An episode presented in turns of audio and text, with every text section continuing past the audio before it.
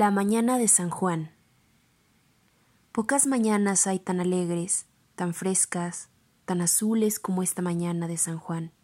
El cielo está muy limpio, como si los ángeles lo hubieran lavado por la mañana. Llovió anoche y todavía cuelgan de las ramas brazaletes de rocío que se evaporan luego que el sol brilla, como los sueños luego que amanece. Los insectos se ahogan en las gotas de agua que resbalan por las hojas y se aspira con regocijo ese olor delicioso de tierra húmeda, que solo puede compararse con el olor de los cabellos negros, con el olor de la epidermis blanca y el olor de las páginas recién impresas. También la naturaleza sale de la alberca con el cabello suelto y la garganta descubierta. Los pájaros, que se emborrachan con agua, cantan mucho y los niños del pueblo hunden su cara en la gran palangana de metal.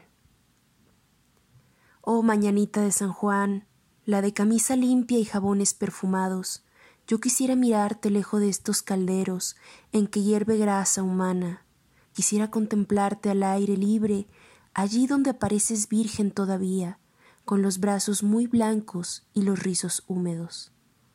Allí eres virgen. Cuando llegas a la ciudad, tus labios rojos han besado mucho. Muchas guedejas rubias de tu undivago cabello se han quedado en las manos de tus mil amantes, como queda el vellón de los corderos en los zarzales del camino. Muchos brazos han rodeado tu cintura. Traes en el cuello la marca roja de una mordida, y vienes tambaleando con traje de raso blanco todavía, pero ya prostituido, profanado, semejante al del giroflé después de la comida. Cuando la novia muerde sus inmaculados azares, y empapa sus cabellos en el vino. No, mañanita de San Juan, así yo no te quiero. Me gustas en el campo, allí donde se miran tus azules ojitos y tus trenzas de oro. Bajas por la escarpada colina poco a poco, llamas a la puerta o entornas sigilosamente la ventana para que tu mirada alumbre el interior, y todos te recibimos como reciben los enfermos la salud, los pobres la riqueza y los corazones el amor. ¿No eres amorosa? ¿No eres muy rica? ¿No eres sana? Cuando vienes, los novios hacen sus eternos juramentos.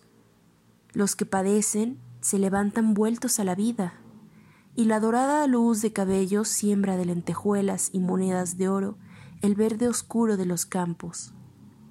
El fondo de los ríos y la pequeña mesa de madera pobre en que se desayunan los humildes, bebiendo un tarro de espumosa leche mientras la vaca muge en el establo.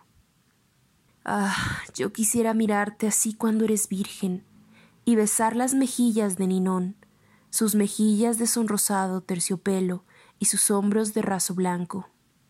Cuando llegas, oh mañanita de San Juan, recuerdo una vieja historia que tú sabes y que ni tú ni yo podemos olvidar. ¿Te acuerdas? La hacienda en que yo estaba por aquellos días era muy grande, con muchas fanegas de tierra sembrada e incontables cabezas de ganado. Allí está el caserón, precedido de un patio con su fuente en medio. Allá está la capilla, lejos, bajo las ramas colgantes de los grandes sauces está la presa en que van a brevarse los rebaños.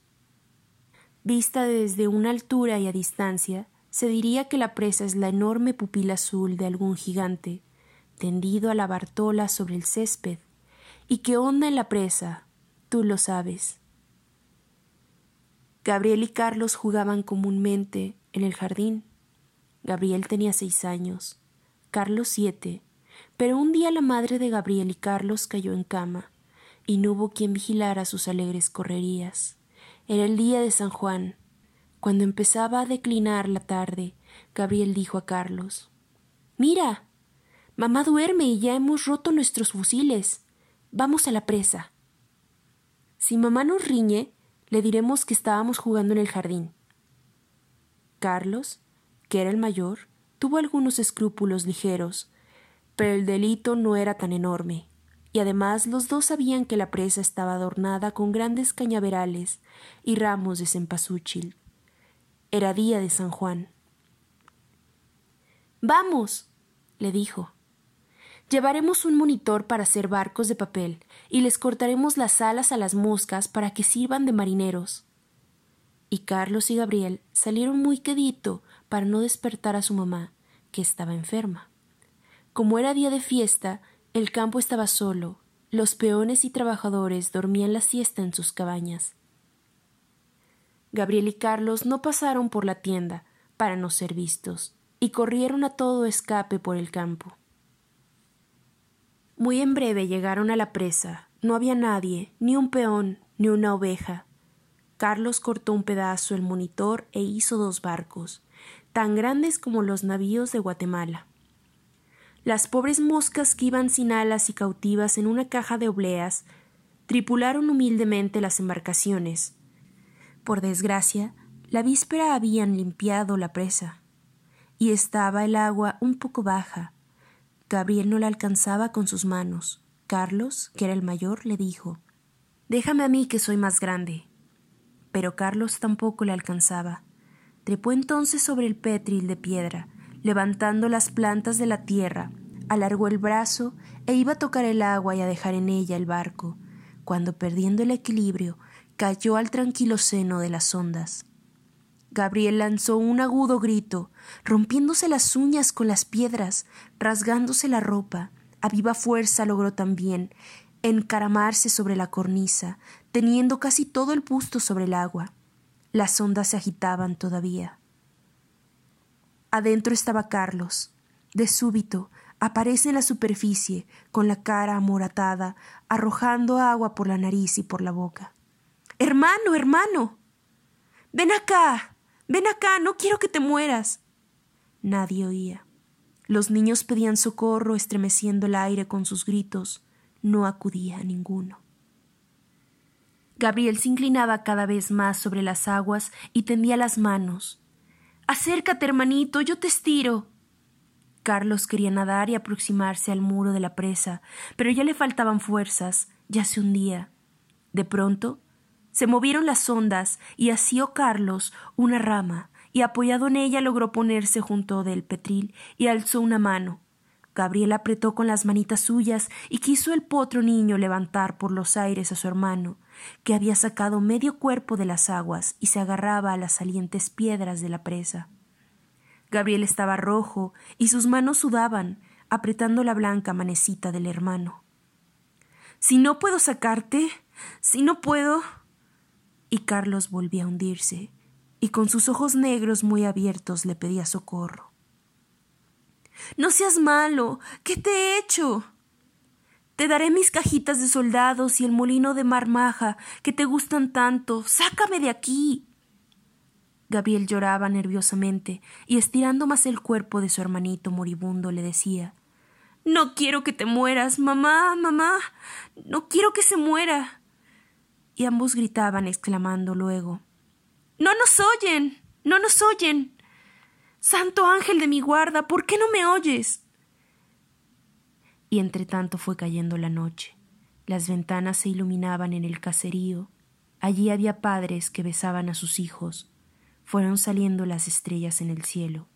Diríase que miraba la tragedia de aquellas tres manitas enlazadas que no querían soltarse y se soltaban y las estrellas no podían ayudarles, porque las estrellas son muy frías y están muy altas. Las lágrimas amargas de Gabriel caían sobre la cabeza de su hermano.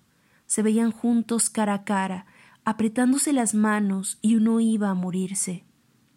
Suelta, hermanito. Ya no puedes más. Voy a morirme. Todavía no, todavía no. Socorro. Auxilio. Toma. Voy a dejarte mi reloj. Toma, hermanito. Y con la mano que tenía libre sacó de su bolsillo el diminuto reloj de oro que le habían regalado el año nuevo. ¿Cuántos meses habían pensado sin descanso en ese pequeño reloj de oro? El día en que al fin lo tuvo no quería acostarse. Para dormir lo puso bajo su almohada Gabriel miraba con asombro sus dos tapas de carátula blanca en que giraban poco a poco las manecitas negras y el instantero que nerviosamente corría, corría, sin dar jamás con la salida del estrecho círculo, y decía Cuando tenga siete años como Carlos, también me comprará un reloj de oro. No, pobre niño, no cumples aún siete años y ya tienes el reloj.